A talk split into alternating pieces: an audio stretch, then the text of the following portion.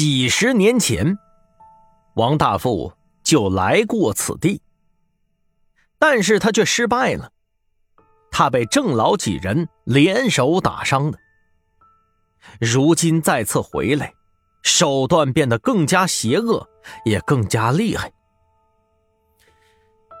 老家伙，我倒看看你们有什么能耐。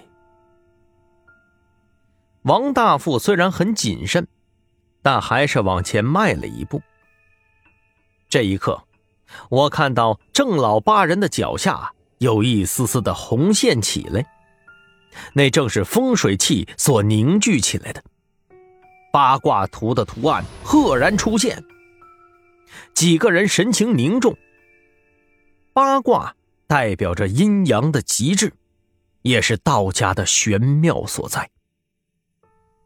王大富取出三颗血珠子，不对，应该说是阴珠子。这玩意儿我看着太眼熟了。阴珠子是用人血炼制而成的。王大富往前一扔，血雾弥漫，瞬间将八人包裹住了。我在暗中看得心惊肉跳，替郑老等人着急呀。哎，哎呦我去！十三，他们能撑住吗？张所长也无比紧张。唉，我估计难。我心里头十分苦涩呀。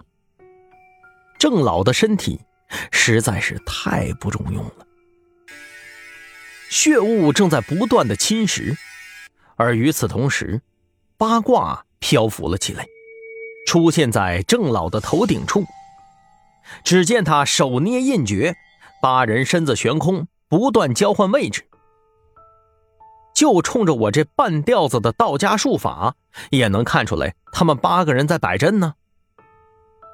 王大富一看，三个阴珠子不成啊，索性取出了几十张黑纸来，那都是一个个的纸人，在他的操纵之下，变得生龙活虎，朝着郑老他们冲去。纸人是不怕八卦的，冲进去一顿胡砍，郑老几人身上 都被砍出了触目惊心的刀痕呢。哈哈，老东西，我看你们坚持不了多久了。王大富这下子猖狂起来，我实在看不下去了，想冲动的冲出去，但是却一把被张所长给拉住了。哎，十三十三，不要乱来呀！他们是有备而来的，咱们不是对手啊。张所长很谨慎，一旁的扎小玲也是担忧的说道：“对啊，我们还是观察一下先。”纸人仍然在不断闪现，郑老接连挨了两刀之后，也淡定不了了，眉头紧锁，随即大喝一声，吐出一口浑浊的血液。轻轻一烧，就把眼前的纸人给烧成了灰烬。但是，他毕竟不是活人的身体呀，就这么一点血根本就不管用。其余几个老头子也纷纷照做，纸人纷纷燃烧起来。王大富见状，冷哼一声，身旁的秃子将携带的一个麻袋子给打开了。从里头一下子涌出来了大量的尸虫，纷纷朝着他们爬去。尸虫只要闻到人肉就会撕咬，我头皮发麻，生怕郑老他们支撑不住啊！前门八将，千年来从未有过一败，你当真以为能够打败我们吗？郑老说道。死到临头了，你还嘴硬，那我就加把劲儿。